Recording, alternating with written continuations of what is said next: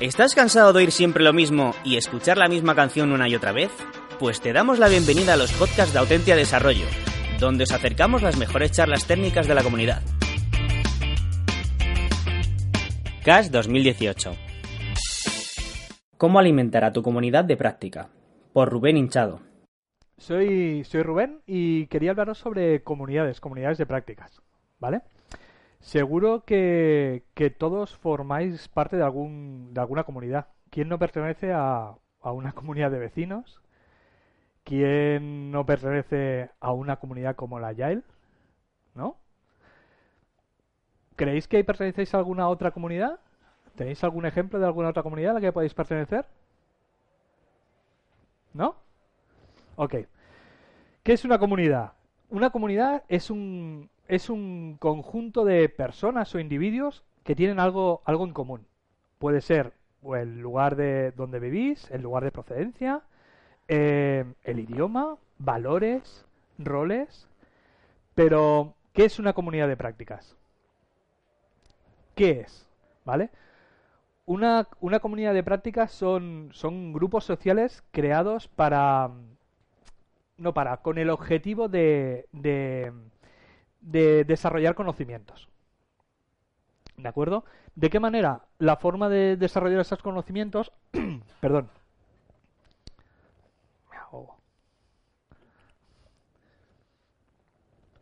es compartiendo aprendizajes basados en, en experiencias, ¿vale?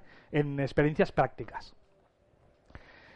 La charla que con la que quiero con la que quiero bueno que quiero compartir con vosotros es está basado en la experiencia de, las comunidades en las que yo he trabajado en los últimos años.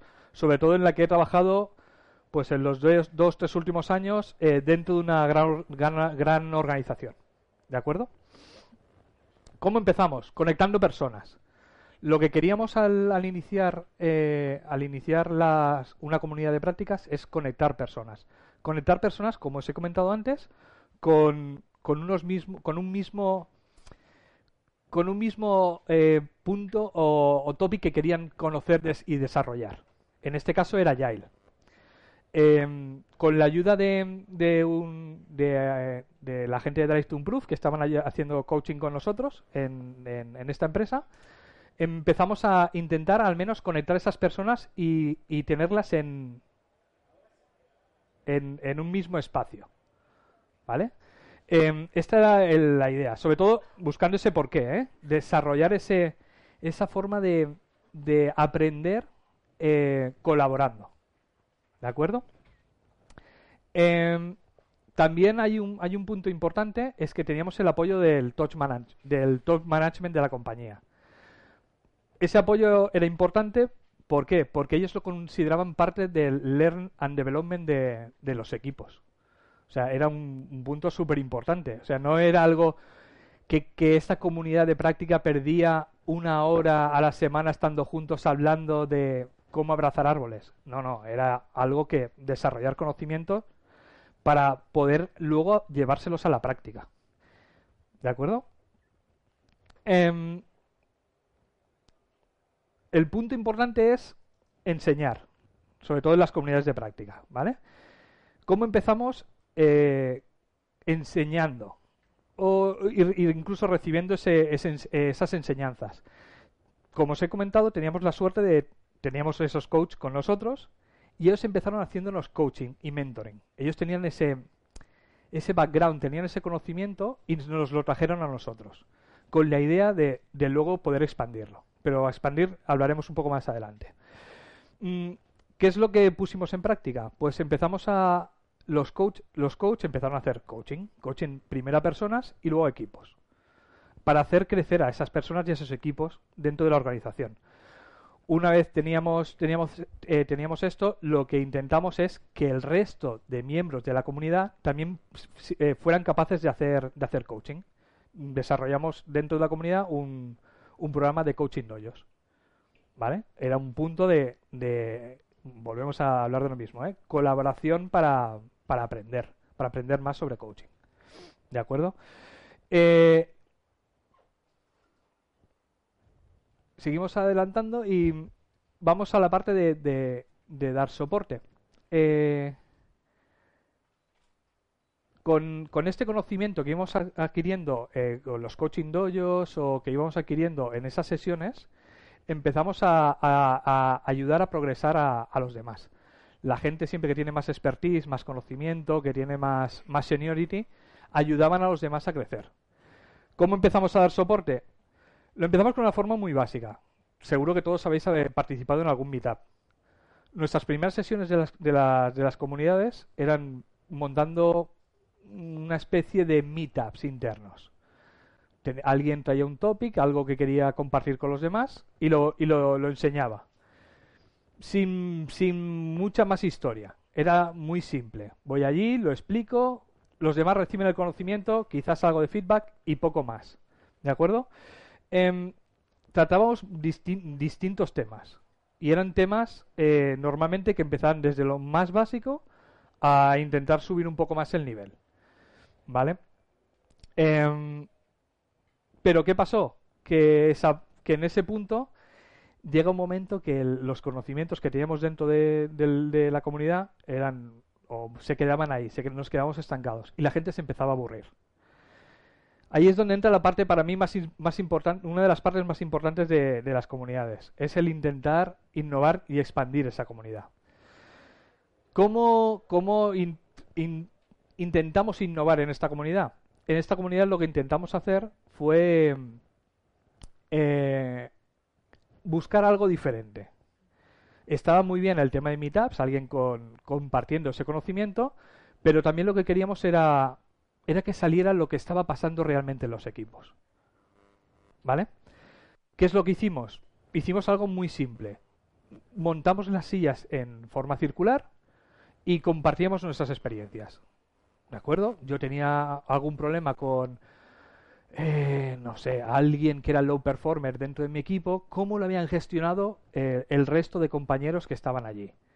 Ellos me, me, daban ese feedback, yo podía tomar, eh, podía hacer preguntas sobre cómo lo habían, cómo lo habían tratado, o otros temas que podían ser que eran bastante, podían ser bastante recurrentes, temas de cómo gestionar stakeholders dentro de, dentro de los equipos, cómo los podían gestionar. Lo mismo, los poníamos sobre la mesa, se discutían, dábamos ese feedback, pero volvíamos a lo mismo. Ese, llega un momento que esos temas se agotan, se repiten, y lo que intentamos siempre es innovar. ¿Cómo podíamos innovar? Haciendo retrospectivas. Hacíamos retrospectivas dentro de la, dentro de la comunidad. Eh, incluso pusimos en marcha de forma que hicimos un, dos o tres veces un Community Canvas. ¿Quién podía participar en esa comunidad? ¿Quién, eh, ¿Cuál era la misión? Eh, ¿cómo, queríamos tratar, ¿Cómo queríamos tratar los temas en, la, en la comunidad? ¿De acuerdo? Era, era un tema bastante importante, sobre todo para buscar ese, esa, esa chispa que hiciera que la comunidad siguiera hacia adelante. Puedo deciros que al menos en, hasta que yo dejé la compañía, estuvo funcionando durante dos años seguidos. Cada miércoles nos juntábamos. Y siempre había algo de lo que, de lo que podíamos hablar. Igualmente, si hay temas en los que, ostras, o hay momentos en los que no, tienes, no tenemos nada que compartir o no tenemos, mm, bueno, no hay, no hay nada más ¿no? en, en nuestras cabezas para decir, hey, vamos a buscar cosas para aprender, no pasa nada. O sea, esa semana no se hace o no se hace durante un mes. Demos espacio a la gente para que aprendan por su, por su lado, yendo a meetups, yendo a conferencias, a trainings, eh, no sé, eh, leyéndose algún libro, para luego traer ese conocimiento y compartirlo. ¿Vale? Es lo que nosotros consideramos que era bastante importante. ¿Vale? Em, ¿Qué más? Eh, sobre todo es eso, es eh, ayudamos, ayudemos también a pensar en grande. Otra cosa de que intentamos eh, fue intentar tener un impacto sobre la organización. Y eso es una experiencia que no nos funcionó. Intentamos tener un impacto sobre la organización de forma que nosotros mirábamos los procesos como comunidad y, y quizás buscar formas de, de, de, hacerlos de forma diferente o incluso, incluso mejorarlos. Pero no funcionó. Porque no era no era el objetivo real de la comunidad. El objetivo real de la comunidad, como he dicho antes, era compartir conocimiento. ¿De acuerdo? Y cuando intentamos hacer algo diferente, por ejemplo, no funcionó. Pero no estaba mal probarlo. Es algo que una comunidad de prácticas tiene que ser un, espacio lo suficientemente eh, seguro para probar este tipo de cosas. ¿Vale? Es una forma también de, aprender. Seguro. ¿Vale? ¿Qué más? Perdón. Eh, otra cosa importante era el, repetir el mensaje. Si el mensaje era válido, repitámoslo. ¿Vale? Nosotros, como os decía, tenemos una cadencia de cada semana una hora. Cada miércoles por la tarde, de 2 a 3, nos juntábamos todos y vamos a ver qué puede salir de ahí. ¿Vale? Muchas veces sí que teníamos, eh, sí que traíamos temas eh, preparados, pero otras veces eran, como os he dicho, eran temas que podían ser recurrentes. ¿Vale? Era algo que, que no estaba mal.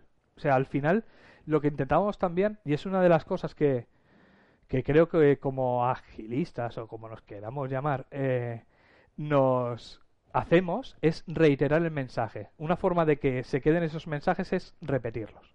¿Vale? Y ahora, eh, para mí la parte súper importante es, es seguir, seguir la comunidad. Eh, para mí ser parte de la comunidad no es solo asistir, asistir a las sesiones y ya está solo eh, ser, ser la esponja de la comunidad. Voy, escucho, eh, tomo, tomo ese conocimiento, me lo quedo para mí y ya está.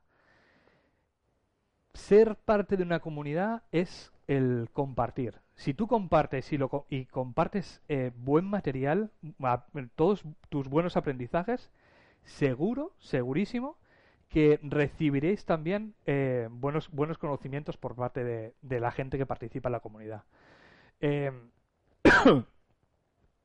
para mí un, un, ejemplo muy claro es eh, eh, siempre y siempre él siempre lo repite es Jaume Jornet de, de la comunidad allá en Barcelona él siempre dice que todo lo que ha aprendido lo ha aprendido de la comunidad pero él es la persona que más comparte en la comunidad es la persona que más conocimientos comparte en la, comunidad y seguro estoy convencido que es cierto que él de, donde más aprendido eh, es, es compartiendo con la comunidad. ¿De acuerdo? Entonces, perdón. Entonces nos quedamos, para mí lo más, lo más importante es, es eso, es si eres parte de la comunidad, comparte para, para también recibir buen conocimiento, el no quedarte estancado en hacer tipo meetups o hacer tipo eh, one-on-ones o, o hacer alguna sesión que sea muy repetitiva, sino ir, ir, cambiando, ir cambiando los tipos de sesiones. Y, y básicamente con eso seguro que podréis construir eh, comunidades, comunidades muy potentes. Seguro. ¿De acuerdo? Eh, como os he dicho, yo llevo siendo, yo llevo siendo parte de, diferentes comunidades durante, mucho tiempo. Y, ostras, creo que, yo como Yauma he aprendido tanto las comunidades internas de las organizaciones he aprendido de comunidades eh, dentro eh, a nivel más global. Por ejemplo, eh, yo he participado en una comunidad en la que participaban diferentes Head of Transformation o Agile Coaches de diferentes países, Japón, Alemania, UK, Estados Unidos. Era una forma muy interesante de ver qué estaban haciendo ellos, compartir lo que estamos haciendo nosotros intentar traer ese conocimiento y compartir, por supuesto, ¿eh? como os he dicho antes, compartir lo que yo estaba haciendo en Barcelona. Y por supuesto soy parte también de la comunidad comunidad ya tanto aquí en eh, como en Barcelona como, como aquí en España desde hace desde hace unos años. ¿Vale? Os he puesto unos post-its en, las mesas. Eh, ¿Podéis compartir alguna idea que tengáis de lo que hacéis en vuestras comunidades? ¿Alguna idea que tengáis? Algo que hagáis en vuestra, en vuestra comunidad. Y, como parte de la comunidad, para compartirlo, lo podéis pegar antes de salir, lo podéis pegar aquí en, en la pared. ¿Sí? ¿Os parece bien? Pues soy Rubén Hinchado, soy eh, el coach en, en eDreams. Esto ha sido mi charla. Muchas gracias.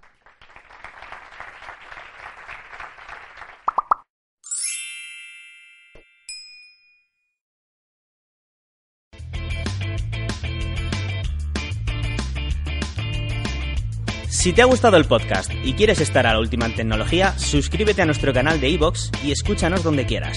Para más información, autentia.com.